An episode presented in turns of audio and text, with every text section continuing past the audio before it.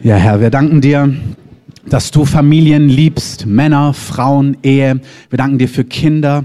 Wir danken dir für das, was du wirkst. Und wir danken dir, dass Gemeinde ähm, ein Bollwerk der Wahrheit sein soll, der Hoffnung, der Zuversicht. Und das wollen wir sein, auch als Gemeinde, als die Kreative in dieser Stadt, in diesem Land. Wir wollen, dass deine guten Pläne sichtbar werden, nicht nur in der Theorie, sondern richtig greifbar, schmeckbar, dass man vorbildhaft, dass Menschen sehen, wie gute Familie, gesunde Familie, Ehe aussieht. Und wir danken dir, dass du, Heiliger Geist, dass wir das nicht aus uns machen oder wirken, sondern dass du selber uns lehrst, uns führst, uns heilst, uns so wiederherstellst, dass deine guten Dinge möglich sind in unserem Leben, in dieser Stadt, in deinem Namen, Jesus. Amen. Amen. Nehmt Platz. Schön, dass ihr da seid. Auch an alle Gäste nochmal herzlich willkommen. Ich habe Thomas gebeten, ähm, seine Schicht ein bisschen zu verlängern. Vielen Dank, Thomas. Vielen Dank, Tabea, dass du ihn hier abgibst und er hier spielen darf. Ähm, weil es ist wirklich so eine Richtung, die der Heilige Geist heute vorgegeben hat für diesen Gottesdienst. Wir haben uns alle nicht abgesprochen, also weder die prophetischen Eindrücke noch das Tellerrandgebet noch meine Predigt waren im Vorfeld abgestimmt, aber sie stimmen doch alle miteinander überein. Und ich habe die heutige Predigt einfach, vielleicht könnt ihr einmal klicken, ähm, wir sind ja in der Serie Liebe ist und ich habe sie genannt, Liebe ist verletzlich. Und ich glaube, das, was wir heute so als prophetische Eindrücke schon hatten, ist, was der Heilige Geist tun möchte. Er möchte, dass wir verletzliche Herzen haben. Herzen, die Dinge empfangen können. Herzen, die weich sind, die nicht hart sind, die nicht widerspenstig sind, die nicht widerstehen, sondern die weich sind. Und ich glaube, dass es heute nicht nur einfach Worte sind, nicht nur einfach Lehre ist oder Predigt ist, sondern dass es wirklich das Wirken, dass der Heilige Geist, während, wir, während ich spreche, Dinge tun möchte. Ich habe so drei Punkte herausgearbeitet und der erste ist, und ich bitte euch so, steigt alle mit ein an dieser Stelle. Das, der erste Punkt ist, dass der Heilige Geist uns einlädt und ganz neu verletzlich vor Gott zu sein. Also verletzlich in alle Richtungen und als allererstes verletzlich gegenüber Gott. Letzte Woche habe ich darüber gepredigt, wie Gott oftmals gefühlt Dinge mit Absicht macht, um dich mit Dingen zu konfrontieren, die eh schon in deinem Herzen sind. Ich kann nicht die ganze Predigt wiederholen. Ich danke euch für das Feedback. Das hat mich auch sehr gefreut. Wenn du sie nicht angehört hast, hör sie gerne nochmal an. Geliebt, lieben heißt sie, ist auf der Homepage anzuhören. Ich sage mal so ganz zusammengefasst ist es so, dass Gott uns manchmal in Umstände bringt, wo wir das Gefühl haben, die beweisen etwas über uns oder über Gott, was wir eh empfinden, ein Lebensgefühl. Und die Wahrheit ist, dass wir nicht so fühlen würden in dieser Situation, wenn dieses Gefühl nicht schon in uns drin wäre. Ich habe die Geschichte erzählt, dass wir ein Auto gebraucht haben. Nachbarn von uns haben ein viel besseres Auto bekommen. Und dieses Gefühl in mir, dass Gott nicht, dass Gott nicht gütig ist zu uns. Und hätte ich gewusst, dass Gott gütig ist zu uns, nicht im Kopf, sondern emotional, hätte ich darüber Offenbarung gehabt, dann hätte ich das nicht gefühlt in dieser Situation, sondern ich hätte mich freuen können, jubeln können über das, was Gott in ihrem Leben tut. Aber weil in meinem Herzen ich mir eben gar nicht sicher war, dass Gott wirklich uns liebt, und zwar ganz konkret, in dem Fall gütig ist zu uns, hat es in mir ganz viel Emotionen ähm, hochgeholt, die nicht so glorreich war, von Neid, von Ärger und so weiter und so fort. Und das ist tatsächlich, ähm, das ist tatsächlich Wahrheit, dass der, dass Gefühle, die in uns drin sind, die kommen durch solche Situationen auf den Tisch. Wenn du, wenn du mich in Frage stellen würdest und sagen würdest, ey, gehst du mit, mit Finanzen verantwortlich um, dann wäre das keine Situation, wo ich ins Grübeln kommen würde, weil ich einfach weiß, ja, ich gehe mit Finanzen verantwortlich um. Aber es gibt andere Dinge, wenn du mich dahinter fragst, dann lösen die in mir was aus, weil ich da selber nicht ganz sicher bin. Und so macht Gott es manchmal. Er bringt uns bewusst in Situationen und dadurch kommen Dinge hoch, Lebensgefühle, Ängste, Bilder, die wir über uns haben, die wir über Gott haben. Und Gott möchte in diesen Situationen hineinsprechen und Dinge neu machen und Dinge erlösen und Dinge freisetzen. Amen. Und ich möchte euch einladen, dass ihr ganz neu auch euer Herz anschaut. Wo seid ihr vielleicht auf Gott ärgerlich, wütend oder zynisch? Wo gibt es Bereiche, wo ihr merkt, dass ihr Gott vertraut habt und jetzt ist gefühlt Gott nicht da. Und man kann da so einfach drüber weggehen. Und wir sind eingeladen zu sein, unter anderem wie David. Der war ein Mann, der war echt vor Gott. Wenn du die Psalmen durchliest, Dann liest du an Stellen, zum Beispiel der Psalm 22, der ist prophetisch für Jesus und doch ist es David, der sagt, Gott, warum hast du mich verlassen? Ich meine, Testfrage, hat Gott David verlassen? Nein. Aber David sagt, hey, ich fühle mich so, es fühlt sich so an, als ob du nicht da wärst. Und David macht hier nicht ein frommes Blabla, ja, ja, ich weiß Gott, du bist da, sondern er spricht aus seinem Herzen, sagt, Gott, es fühlt sich so an, als ob du nicht da bist. Gott, es fühlt sich so an, als ob du mich nicht siehst. Gott, es fühlt sich so an, als ob du dich um mich nicht kümmerst. Es ist schön, dass Lynn und Rich da sind. Ähm, die sind, wir haben sie kennengelernt in Südafrika. Ähm, die sind mit Jungen mit einer Mission unterwegs. Sie machen nächste Woche dieses, diesen Abend auch für Singles. Auch das kann so ein Thema sein, wo du das Gefühl hast, Gott, du hast mir was gesagt, aber wo bist du? Wo ist dein Versprechen? Wo ist dein Wort? Wo ist das, was du zu mir gesagt hast? Ich warte schon so lange oder ich habe so lange gewartet und das Warten schon aufgegeben. Und das sind Situationen, manchmal haben wir die nicht wirklich verarbeitet, sondern wir haben gelernt, irgendwie mit denen zu leben, aber unsere Herzen sind nicht versöhnt, sind nicht mehr weich, sondern sie sind hart geworden, sie haben sich zurückgezogen, sie haben sich eingeigelt. Und wenn wir über Lieben reden und in einer Serie über Liebe sind, dann brauchen wir Herzen, die weich sind, die verletzlich sind. Und das können wir nicht, wenn wir Mauern aufbauen, Schutzmauern gegenüber Gott oder gegenüber anderen Menschen. Ich habe in einem Buch gelesen, die Tage, er schreibt, er, er kennt Gemeinden, da gibt es Leute, die sind so überprophetisch, die sehen alles und wissen alles und die erzählen dir die bombastischsten Dinge, die sie mit dem Heiligen Geist so alle erleben. Aber wenn du ihr Leben ein bisschen genauer anschaust, dann sind sie völlig isoliert eigentlich von anderen Menschen. Sie sind irgendwie so ganz allein unterwegs und gar nicht in realen Beziehungen auch mit Menschen drin, weil da einfach ganz viele Mauern sind und sie haben sich einen guten geistlichen Panzer um sich herum gebaut. Hey, und das ist ein Ort, wo du einsam bist, wo du die Fülle des Lebens verpasst und Gott hat da mehr für dich. Amen. Wir sollen nicht in so einer Scheinwelt leben, sondern Liebe ist das größte Gebot, sagt Jesus, ist Liebe Gott mit allem, was du bist das kannst du, wenn du erlebst, wie Gott dich liebt. Darüber haben wir letzte Woche ein bisschen gesprochen, wie konkret es aussieht. Nicht nur so Kopfwissen, sondern wie sieht Gottes Liebe konkret aus. Aber dann heißt es auch, liebe deinen Nächsten wie dich selbst. Wir sind geschaffen für Beziehungen in allen Formen, um dort weiche Herzen zu haben. Es fängt aber an mit unserer Beziehung zu Gott. Ich möchte dich einladen, echt zu sein wie David oder wie Gideon. In Richter 6, das ist der Kontext, das ist ein Buch im Alten Testament, Israel hat sich von Gott abgewandt, es geht ihnen nicht gut, sie haben die, ihre Feinde sind übermächtig, sie verlieren Land, die Dinge, die sie anpacken, ganz praktisch funktionieren nicht, weil Gottes Segen ist fort. Und immer wieder, wenn das Volk Gottes zu Gott schreit, dann wendet sich Gott ihnen zu und dann schenkt Gott einen Retter. Und in dieser Geschichte soll Gideon der Retter werden. Und Gott hat es so beschlossen, der junge Mann weiß noch nichts davon. Und dann erscheint ihm ein Engel in Richter 6, Vers 12 und spricht zu ihm, Gideon, Gott ist mit dir, du tapferer Held.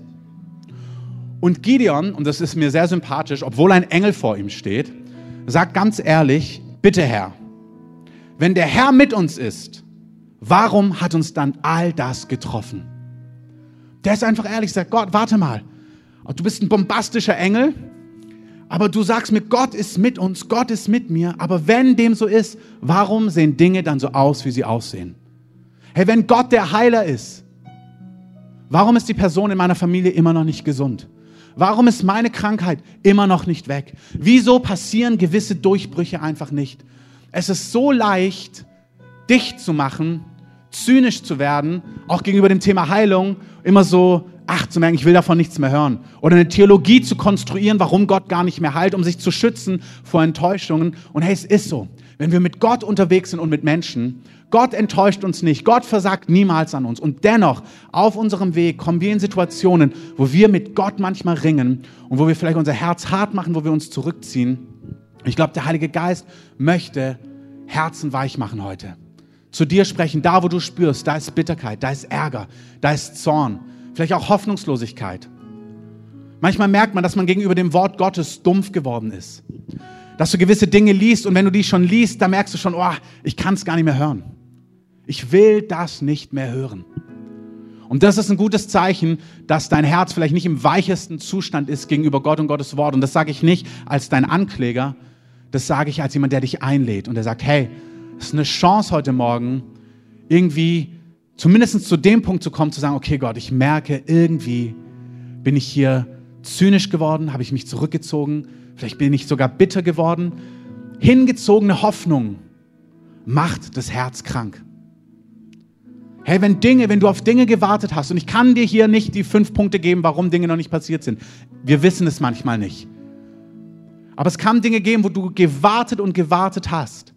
Und hingezogene Hoffnung macht das Herz krank. Und es kann sein, dass du sagen musst, Herr, mein Herz ist krank geworden. Mein Herz ist müde geworden. Mein Herz ist hoffnungslos geworden. Ich kann nicht mehr an dieser Stelle. Ich brauche etwas. Hey, du kannst dich nicht dann vor Gott verstecken. Deine Hoffnung, deine einzige Hoffnung, die du hast, ist Gott. Amen. Wenn du dich von ihm abwendest, aus Zorn, aus Grund von Fragezeichen, aufgrund von Ärger, dann bleibt dir nichts. Es gibt keine andere Quelle. Es gibt niemand anderen, wo du dein Herz hintragen kannst. Und ich lade dich ein, vielleicht ganz neu dein Herz vor Gott zu bringen. Sagen, Herr, mein Herz ist müde geworden, mein Herz ist schwer, mein Herz ist enttäuscht, mein Herz ist hoffnungslos, mein Herz ist krank geworden. Mach etwas, tu etwas. Ich habe ein Zitat von Volkert Spitzer gelesen die Tage.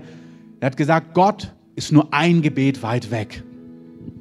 Das kann genauso ein Satz sein, ey, der stimmt, Amen. Gott neigt sich zu dem Rufen seiner Kinder, Amen. Aber es kann genauso ein Satz sein, wo du denkst, boah, ich kann es nicht mehr hören.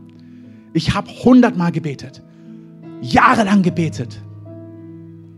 Und ich kann nur sagen, es tut mir leid, wenn du geharrt hast und noch nichts passiert ist. Ich habe keine Antwort an Stellen, aber ich kann dir sagen, ich bitte dich, wirf deine Zuversicht und wirf deine Hoffnung auf Gott nicht weg.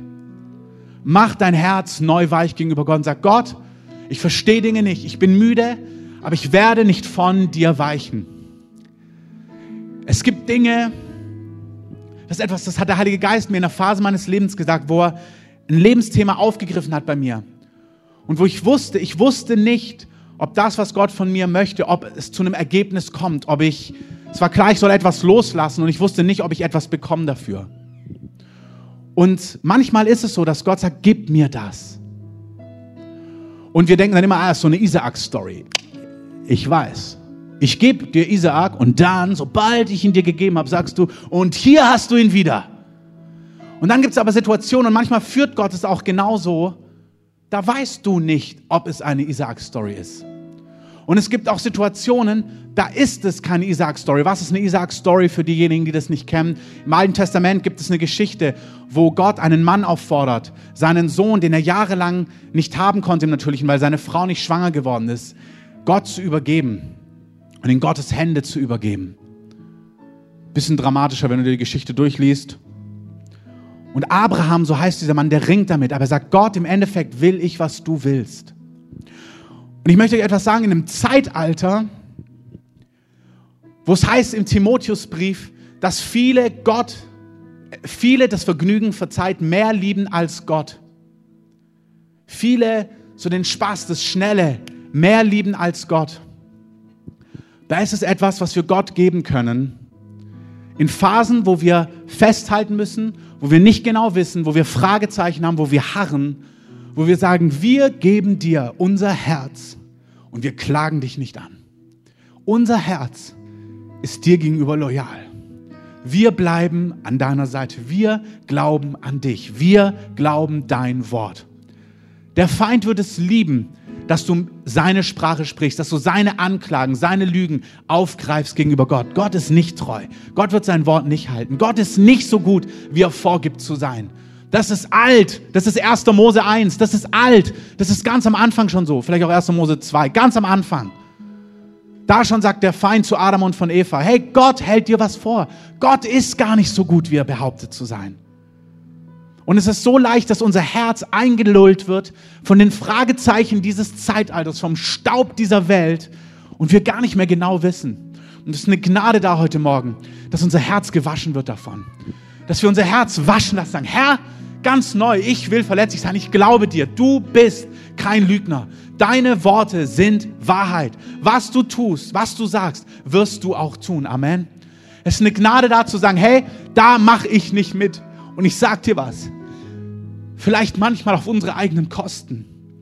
Manchmal ist es das, dass wir sagen, ich weiß gar nicht, ob es durchkommt. Aber ich werde nicht Gott in den Rücken fallen. Vielleicht bist du mittlerweile in einem Alter, wo du gar nicht mehr damit rechnest und dein Partner ist nicht mehr gekommen.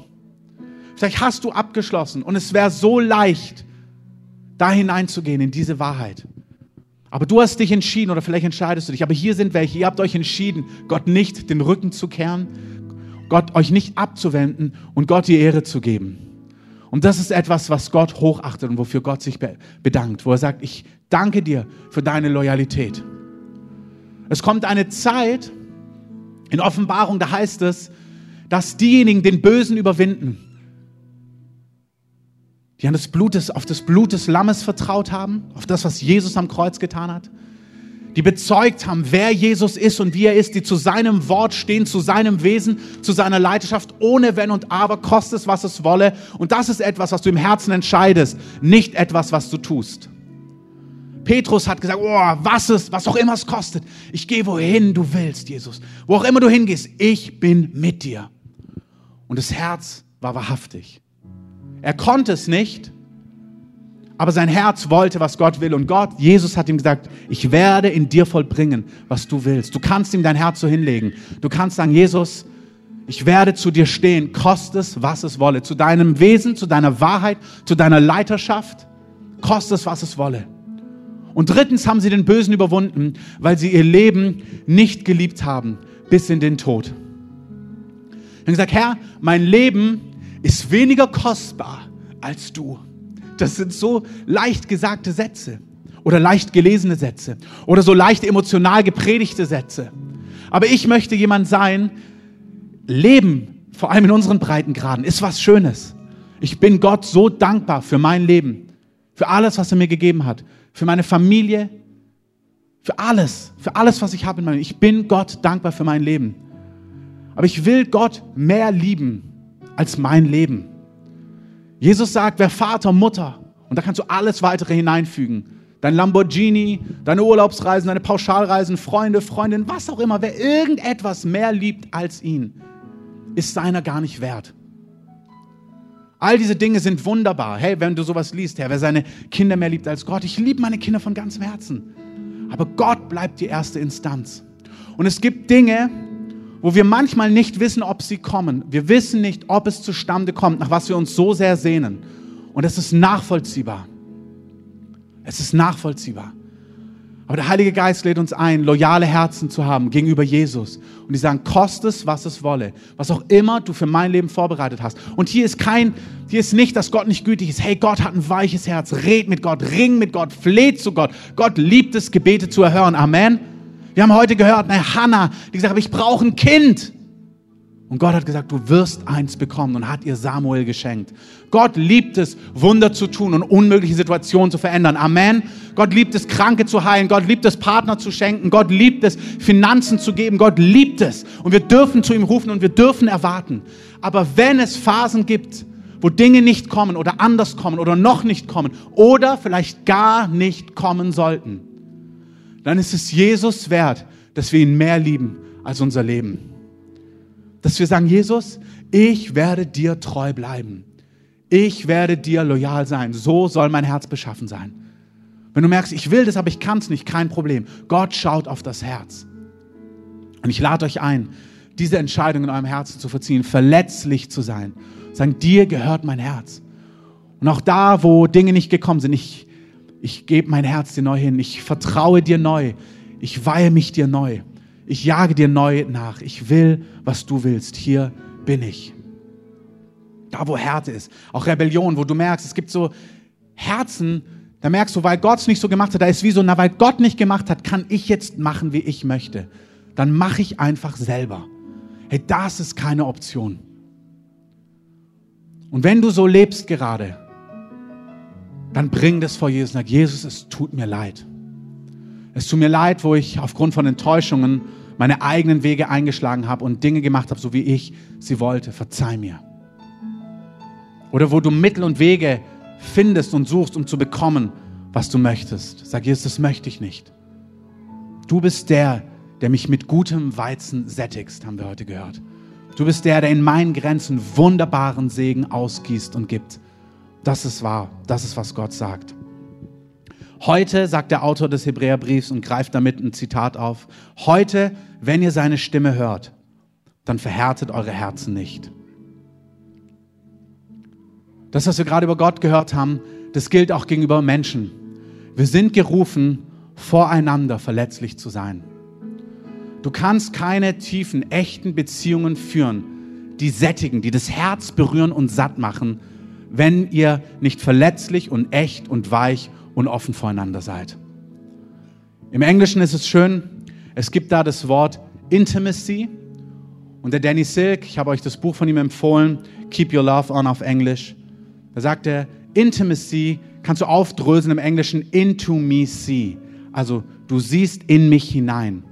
Du kannst sehen, wer ich bin. Motto des Kirchentages war, du siehst mich. Das stimmt für Gott. Gott sieht dich, Gott kennt dich. Du kannst vor Gott echt sein, du kannst vor Gott authentisch sein. Und ich bitte dich, sei es wie David. Weißt du, wenn du offen bist, wenn du dich ausgegossen hast, deinen ganzen Schmerz, deinen ganzen Kummer, deine ganzen Fragen, dann kann entweder der Friede kommen, der allen Verstand übersteigt. Dazu musst du manchmal umarmen, dass du nicht alle Antworten bekommst. Dafür gibt es Frieden, der den Verstand übersteigt. Und manchmal bist du so leer, dass Gott Antwort geben kann und Führung geben kann. Aber gieß dich aus wie David. Und die Psalmen von David enden in der Regel mit Gott, du bist treu. Gott, du wirst erfüllen. Gott, auf dich vertraue ich. Und wer auf dich vertraut, der wird nicht beschämt werden. Amen. Ich möchte dazu noch sagen, ersetze Lügen in deinem Herzen, die du spürst in solchen Situationen, durch die Wahrheit von Gottes Wort. Nimm Gottes Wort wenn du dich fühlst, ich fühle mich verlassen, sagt Gottes Wort, du bist nicht verlassen, alle Tage deines Lebens. Amen. Wenn du sagst, ja, es fühlt sich so an, als würde Gott Sachen von mir verstecken, sagt der Psalm 20 und 21, nein, ich laufe dir mit Segnungen an Gutem entgegen. Gottes Wort ist Wahrheit. Amen. Ersetzt Dinge in euren Herzen durch die Wahrheit. Aber lasst erstmal raus, was drin ist. Spürt eure Herzen, macht sie weich, spielt kein Spiel, tut nicht fromm, sondern seid ehrlich vor Gott. Und das gilt auch für Menschen. Beziehungen, echte, tiefe Beziehungen zu Menschen heißt Intimität, Intimacy. Du siehst mich, der andere darf dich sehen und du kannst ihn sehen. C.S. Lewis, der die Chroniken von Narnia geschrieben hat, hat gesagt, wenn du einen Stein erforschen möchtest als Geologe, dann nimmst du ihn, machst deine Messungen und so weiter, dann findest du alles heraus, was man so über den Stein wissen kann, soweit eben ähm, deine ähm, Researches gehen. Er hat gesagt, bei einem Tier musst du dich schon anschleichen und den Lebensraum betrachten. Wir gucken gerade so eine Tierdokus über äh, zwei rivalisierende Löwengruppen und dann siehst du, wie die Filmemacher eben diese ganzen Tiere versuchen, den Lebensraum zu, ähm, zu schauen, wie die leben, was die machen und so weiter. Musst du vorsichtig sein, sonst siehst du sie nicht. Bei Menschen, sagt C.S. Lewis, muss der andere sich dir öffnen, sonst wirst du nicht erfahren, wer er in Wahrheit ist. Dann siehst du vielleicht was Oberflächliches, aber du siehst nicht das Herz, du erfährst nicht, wer diese Person ist. Und ich möchte hier einfach nur so ein paar Gedanken hineinwerfen. Ihr dürft die Woche über damit arbeiten. Wir gehen dann weiter in den nächsten Wochen, was das angeht, gerade dieses Thema. Aber echt sein heißt, ich zeige einer anderen Person, wer ich bin, was ich fühle, was mich ausmacht. Ganz wichtig, wenn du das tust, und das gilt für Ehen, das gilt in Familien, das gilt auch mit euren Kindern, das gilt aber auch in Freundschaften, das gilt in der Arbeit, das gilt auch in der Gemeinde. Es ist wichtig, dass wir mit anderen offenen reden. Ich nehme mal ein banales Beispiel. Ich habe in einer Gruppe gelehrt, vor einigen Monaten, eine kleinere Gruppe, vier, fünf Leute. Und die eine Person saß die ganze Zeit da und hat in ihr Handy hineingetippt. Und so während ich so gelehrt habe, ich mir gedacht, oh, irgendwie finde ich das total unverschämt. Ich habe mich extra vorbereitet, um das weiterzugeben, auch an diese Person. Und der guckt da die ganze Zeit auf Facebook oder was weiß ich was und schreibt WhatsApp oder wie auch immer. Und das sind die Augenblicke, wo du anfangen kannst, dir ein Bild über die Person zu machen und ärgerlich zu werden und zuzumachen und dir dann denken, boah, irgendwie, da geht das Herz zu. Da verlierst du Verletzlichkeit. Da verlierst du Offenheit, weil du irgendwas in deinem Herzen gegen die Person mit rumträgst. Manche Dinge können wir direkt mit Gott klären. Wunderbar, wenn du Dinge mit Gott klären kannst. Tu es. Amen. Aber manche Dinge mit Menschen, da musst du reden. Da musst du das Gespräch suchen. Da musst du hingehen. Und es bietet sich total an, kleiner Tipp, sagt dir jedes Ehebuch, jedes Beziehungsbuch, nicht zwingendermaßen mit Du-Botschaften zu kommen. Du-Botschaften sind die Botschaften, die nicht von dir reden, von deinem Herz, von dem, was du fühlst, sondern dem anderen schon sagen, wer er ist und was er macht. Ich finde es total blöd, dass du die ganze Zeit auf Facebook surfst oder WhatsApp schreibst. Das wäre eine Du-Botschaft. Oder das wäre schon zu genau, ich habe ja nicht gesehen, was er genau gemacht hat, zu sagen, hey, ich finde es total doof, dass du was anderes machst, während ich predige. Oder dich was lehre. Das bringt nicht unbedingt Vertrauen, Nähe und tiefere Beziehung. Aber ich habe gemerkt, einfach weggehen von der Person bringt auch nichts. Ich würde was mit der Person rumtragen, vor allem wenn ich mich in sie investieren soll. Das ist ein banales Beispiel. Also habe ich gedacht, ich gehe hin und sage, hey, ich wollte das sagen, für mich ist gar nicht so leicht. Also ich rede von mir. Ich zeige dir was von meinem Herzen. Wenn ich lehre und mich vorbereite und wirklich euch Fünftes beibringen möchte und du, es ist dann für mich gar nicht so leicht, wenn ich das Gefühl habe, dass du da sitzt, auch so, ich habe das Gefühl, klingt ganz gut, das heißt nicht so ist es, sondern es gibt dem anderen noch den Raum, was dazu zu sagen, dass du die ganze Zeit irgendwie anders beschäftigt bist. Und dann sagt die Person, oh nee, und zeigt mir das Telefon, ich habe alles mitgeschrieben.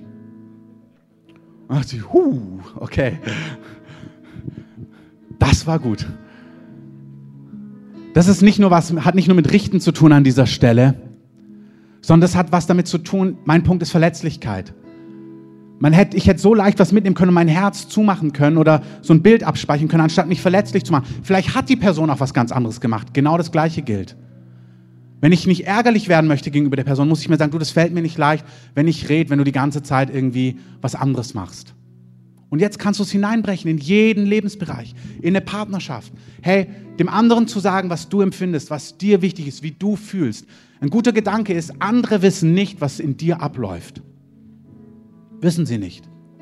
Manchmal denkt man, das ist doch offensichtlich, weil du so fühlst. Und man denkt, naja, ich fühle so, der andere fühlt genauso. Da hast du dich ganz gewaltig getäuscht.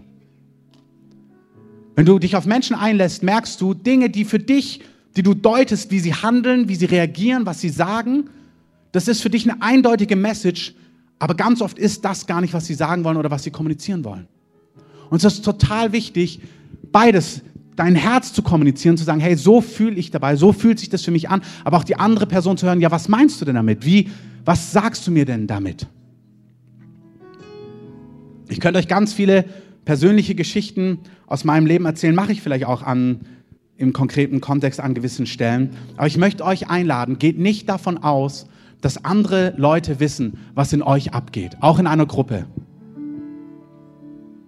Ich war auf einem Kindergeburtstag letztens, da habe ich so Sachen mitbekommen. Da war ein kleiner Junge, nicht meiner. Und der hatte zwei Freunde auch mit eingeladen. Und dann sind die zwei Freunde auf diesem Kindergeburtstag, also der hatte mehrere Freunde eingeladen, aber hatte zwei, zwei, mit denen er am engsten war. Und während sie so auf dieser Feier war, sind diese zwei engeren Freunde dann einfach die ganze Zeit zu zweit weggegangen. Und dann ist der kleine Junge zu seiner Mama gerannt mit Tränen in den Augen ähm, und sagt, oh, das tut ihm total weh, dass seine zwei engeren Freunde jetzt die ganze Zeit da wegrennen und er da alleine rumsteht so. Hey, das fängt schon im Kindergarten an. Das ist ein weiches Herz, der spürt was. Jetzt kann er dicht machen und sich ärgern oder er muss sein Herz weich machen und muss ehrlich darüber reden und sagen, ey, das tut mir weh, dass ihr beiden die ganze Zeit wegrennt. Kennt irgendjemand solche Dinge? Wir sind so eingeübt, sowas gar nicht mehr auch oft wahrzunehmen. So, wir leben gar nicht mehr. Das wirkt so, passt gar nicht in unsere Welt hinein. Und so leben wir in Gemeinden, in Beziehungen, in Familien, in Freundschaften. Aber Gott lädt uns ein, echt zu sein, verletzlich zu sein, das gilt für deine Ehe, das gilt für Freundschaften, dein Herz zu zeigen, in, mit deinen Kindern, mit Arbeitskollegen, auch auf Arbeit. Wenn dein Vorgesetzter Dinge in einer Art und Weise sagt, die er vielleicht gar nicht böse meint.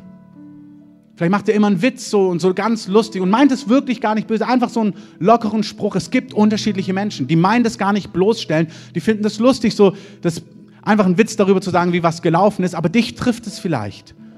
Wenn du es mit Gott klären kannst, wunderbar.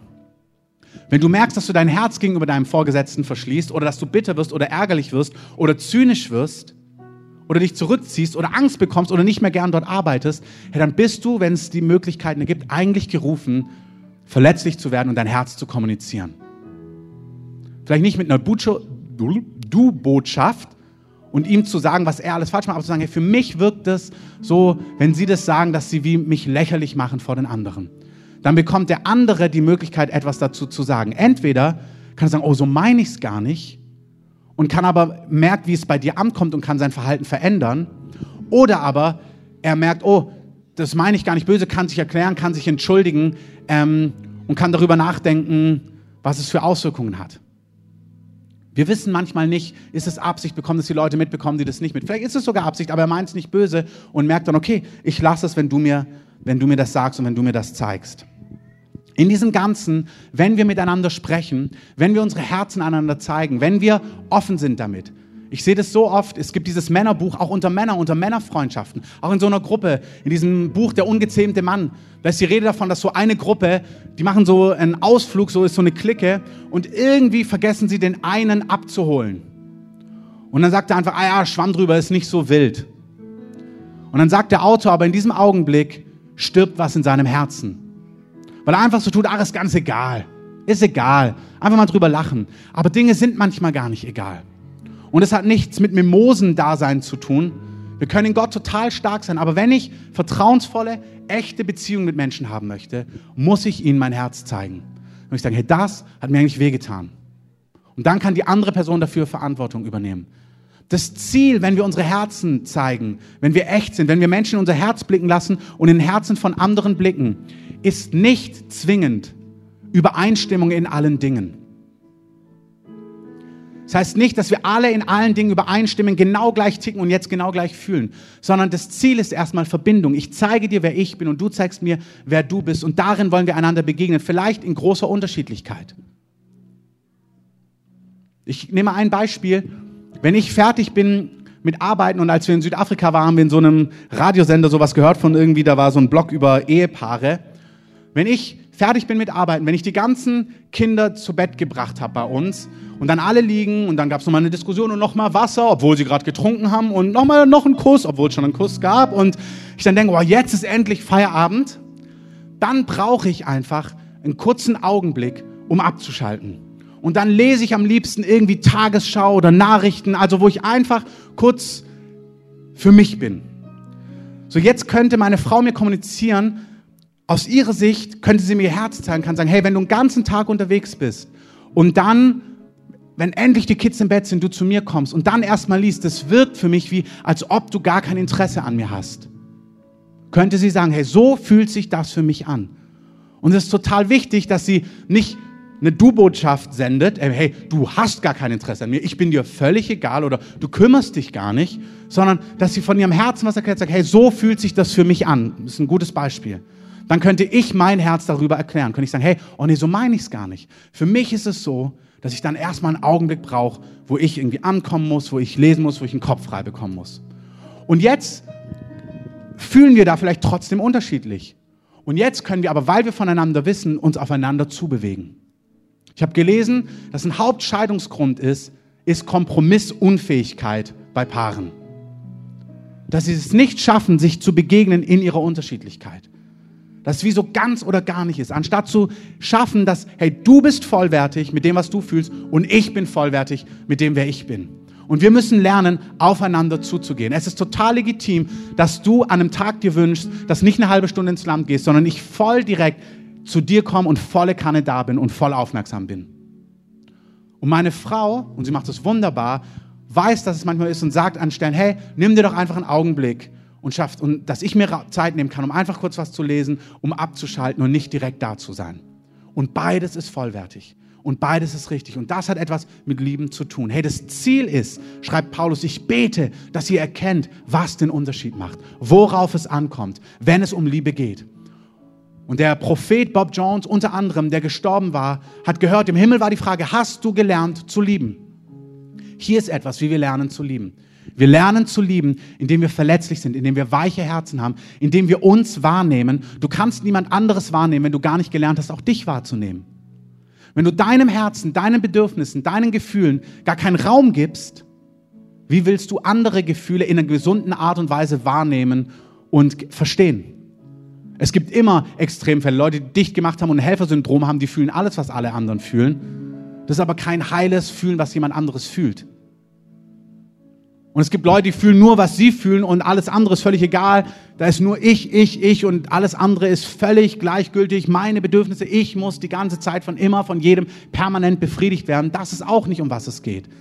Es gibt ein Liebe deinen Nächsten wie dich selbst. Du musst dich kennen, dich wahrnehmen, wer du bist, was dich ausmacht. Das ist ein Prozess, den der Heilige Geist initiiert. Deswegen die Predigt von letzter Woche. Er führt uns in Situationen, dass wir unsere Herzen kennenlernen, dass wir uns versöhnen auch mit unseren Herzen. Wenn du nicht versöhnt bist mit dir, kannst du nicht versöhnt sein mit anderen. Wenn du nicht versöhnt bist mit deinen Gefühlen, kannst du nicht versöhnt sein mit anderen Gefühlen. Und dem Heiligen Geist liegt es, das ist ein schönes Wort, was Anna weitergegeben hat. All diese Dinge, dem Heiligen Geist geht es um dich. Er möchte in deinem Herzen etwas wirken. Amen. Das heißt, wir wollen lernen und uns darauf einlassen, dass der Heilige Geist unsere Herzen, dass wir sie spüren können, dass wir sie fühlen, dass wir sie kommunizieren können, dass wir sie anderen erklären können. Und hey, nicht nur in den allerengsten Beziehungen. Das geht auch nicht, es gibt auch hier Grenzen, auch das werden wir beleuchten in den nächsten Wochen. Aber das gilt für Menschen, die in deinem Umfeld sind, von Arbeit, Menschen, mit denen du das Leben teilst, im breiteren Kontext wenn das echt sein soll, wenn da nicht Bitterkeit und Frust kommen soll, wie viel Gemeinden gibt es, wo es plötzlich crasht und wo Dinge ungünstig zusammenkommen und dann kommen Dinge hoch, die gefühlt seit Monaten und Jahren gegärt haben. Hey Leute, wir können uns das gar nicht leisten, Dinge mit uns mitzutragen und gären zu lassen. Der Feind liebt es, dann Szenarien zu schaffen, wo dann er all diese Dinge gleichzeitig zusammenzieht und dann hast du das perfekte Szenario für einen Clash in der Ehe, in der Familie, in Freundschaft, in der Gemeinde, wo auch immer. Der Feind liebt es, die Dinge zu zerstören. So ist es. Und wenn du merkst, du trägst Dinge mit dir rum, dann such das Gespräch. Rede mit Menschen, bring Dinge auf den Tisch, bring sie ans Licht, rede darüber, stell deine Fragen, zeig dein Herz. Und dann sind wir gelernt, dann sind wir eingeladen, den anderen zu hören, zu verstehen, nicht zwingend immer übereinzustimmen, aber uns aufeinander zuzubewegen und zu lernen, den anderen zu lieben. Und da will der Heilige Geist ganz viel Weisheit geben. Amen. Letzter ganz kurzer Punkt. Verletzlich gegenüber Gott, verletzlich gegenüber einander. Und mein letzter Punkt ist, seid verletzlich. Das ist eigentlich das gleiche wie Punkt eins, aber seid verletzlich gegenüber Gottes Wort. Ich habe empfunden, dass Einzelne hier sind das Wort Gottes trifft dich nicht mehr. Das hat was mit diesem Zynismus und der Härte von Punkt 1 zu tun. Und ich werde das jetzt nicht groß ausführen. Aber ich lade dich ein, wenn du merkst, das Wort Gottes berührt dich nicht mehr. In seiner Schönheit, aber auch in, seinem, in seiner Beschneidung. Das auch dem Heiligen Geist neu hinzulegen. Wenn Verheißungen dich nicht mehr ansprechen, wenn Zusagen dich nicht mehr berühren, wenn du Worte, die dich, wo Gott dir sagt, ich bin da, ich kämpfe für dich, vertraue mir, wenn das dich nicht mehr berührt, dann ist dein Herz dumpf geworden. Dann sag, Herr, dein Wort muss mich neu berühren. Aber wenn Dinge, wo Gottes Wort beschneidet, wo er sagt, hey, Lästerung, Zorn, Wut, Trinkgelage hat mit meinem Reich nichts zu tun, wenn du all das überlesen kannst, obwohl du in diesen Dingen permanent lebst, und nichts in dir an Reaktion auslöst, an Reaktion zu sagen, Herr, veränder mein Herz.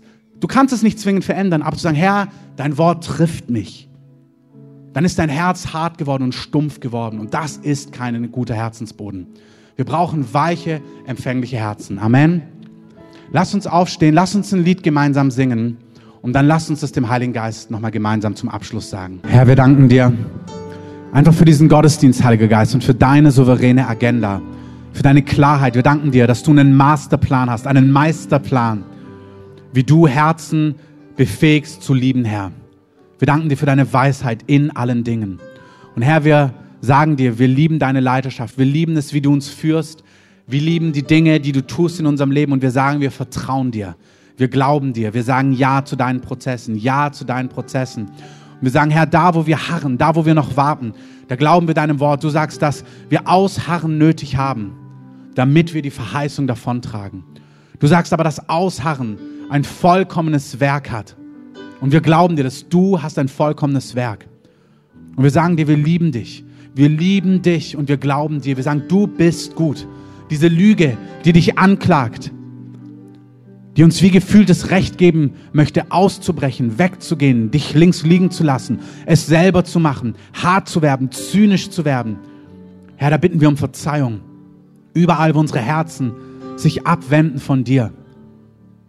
Herr, wasche unsere Herzen. Reinige unsere Herzen. Herr, wir sagen Ja zu deiner Leiterschaft. Jesus, wir sagen Ja zu deiner Leiterschaft. Und auch wenn diese Brücke hinkt, möchte ich doch sagen, Herr, dass wir all unsere Brüder und Schwestern stärken, die dich lieben unter einem hohen und extremen Preis, Herr. Herr, wir segnen alle die, die dir treu sind, unter ganz anderen Umständen, mit ganz anderen Konsequenzen, unter viel mehr Leid, unter viel mehr Entbehrung. Und Herr, wir danken dir, dass wir eins sind, dass es eine Kirche ist und wir segnen deine Kinder, die verfolgt werden heute. Und auch ihr versteht, es ist eine Brücke und doch hinkt sie so sehr. Aber Herr, wir wollen in diesen kleinen Dingen treu sein und Treue lernen und lernen, unser Herz vor dir in Aufrichtigkeit zu tragen, Herr. Herr, bereite unsere Herzen vor, dass sie dir loyal sind, egal was kommt, egal zu welcher Zeit, Herr. Und Heiliger Geist, das sagen wir nicht, weil wir das aus unserer Stärke oder Weisheit könnten, sondern wir sprechen zu dem Töpfer. Und wir sagen, Herr, wir sind wie Ton in deiner Hand. Forme uns, wie es dir gefällt. Herr, wir wollen nicht mit dir rechten und dich anklagen, sondern wir sagen, Herr, forme uns, wie es dir gefällt. Herr, ich danke dir, dass du auch was Verletzlichkeit untereinander angeht, dass du uns hier große Weisheit gibst, Empathie gibst, Verständnis gibst, dass du uns lehrst, richtig, was Lieben ausmacht und wie das ganz konkret aussieht. Herr, wir, das ist die Gegenwart des Heiligen Geistes. Ich segne euch einfach, ich löse diesen Segen über jedem Herzen, über jedem Ehepaar, über jeder Familie, über unseren Kindern, über euch Eltern, über jeder Freundschaft, über jeder Beziehung, über jeder Konstellation, über der ganzen Gemeinde. Und Herr, wir sagen, wir legen dir auch die Gemeinde hin und wir beten, wasche in der Gemeinde, da wo du Dinge aufwaschen möchtest, aufweichen möchtest, herausnehmen möchtest. Herr, wir beten, dass das ein Boden ist für Segen, für Erweckung, für Jahrzehnte von Durchbruch. Und wir beten, dass alles, was Risse haben könnte, alles, wo Brüche sind, dass du sie verarztest, dass du sie heilst, dass du sie stabilisierst. Geist, der Wahrheit, Geist der Weisheit, wir laden dich ein und wirke an unserem Haus, so wie es dir wohlgefällt. Wirke in unserer Mitte, so wie es notwendig ist. Und danke, Herr, zu allerletzt, dass uns eine neue Sensibilität gibst für dein Wort. Hunger nach dem Wort Gottes und Sensibilität zum Wort Gottes, dass dein Wort uns trifft, uns ermutigt, uns küsst, uns bestärkt, uns beschneidet. Bevor wir den Gottesdienst schließen, lasst uns für einen Augenblick einfach mal alle die Augen zumachen wir wollen einfach den Gottesdienst nicht beenden. Und auch euch alle, die ihr das schon kennt, lade ich ein, im ganzen Herzen da mitzustehen. Das ist das Wichtigste, was im Leben eines Menschen gibt, was wir jetzt tun. Gott hat jeden Menschen geschaffen. Gott hat dich geschaffen. Und Schuld trennt uns von Gott. Und jeder Mensch hat Schuld, sagt die Bibel. Jeder. Und Schuld hat Konsequenzen und Auswirkungen. Die Konsequenzen für Sünde ist der Tod, ist die Trennung von Gott. Aber Gott, der dein Vater ist, Gott, der dich geschaffen hat, Gott, der dich liebt, der möchte nicht, dass du von ihm getrennt bist. Nicht in diesem Leben und nicht in Ewigkeit. Es gibt ein Leben nach dem Tod. Hey, diese Jahre, 70, 80 Jahre, wie auch immer, ist nur ein Schatten für das Eigentliche. Und Gott hat dich so sehr geliebt, dass er das, was dir gebührt hätte, die Strafe, die du tragen müsstest, aufgrund deiner Verfehlungen, die hat Gott auf sich selbst genommen, indem er Mensch geworden ist und am Kreuz gestorben ist. Und er gibt jedem Menschen die Chance, nach Hause zu kommen, indem er dieses Geschenk von Vergebung annimmt, indem er sagt, ich setze mein Vertrauen auf Jesus, auf dieses Geschenk, auf Gott, der Mensch geworden ist und am Kreuz gestorben ist.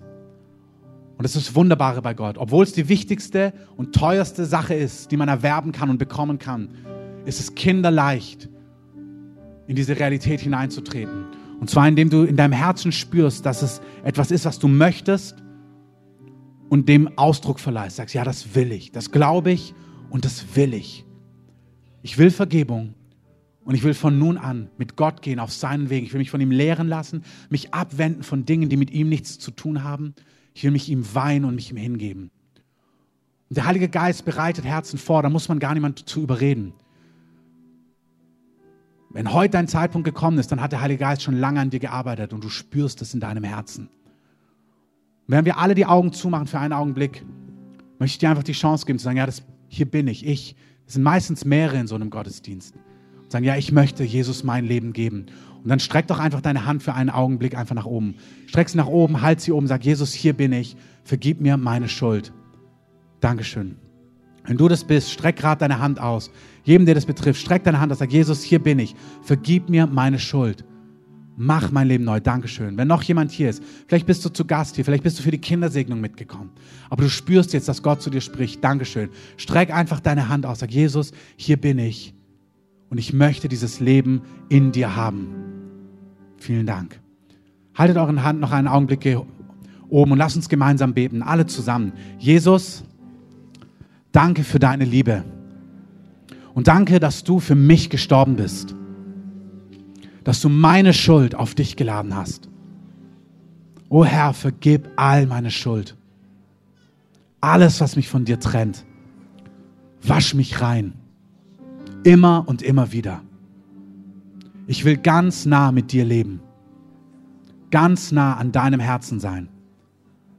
Ich möchte dich kennen, dich wahrnehmen, dich spüren und dich hören. Jesus, ich will auf deinen Wegen gehen.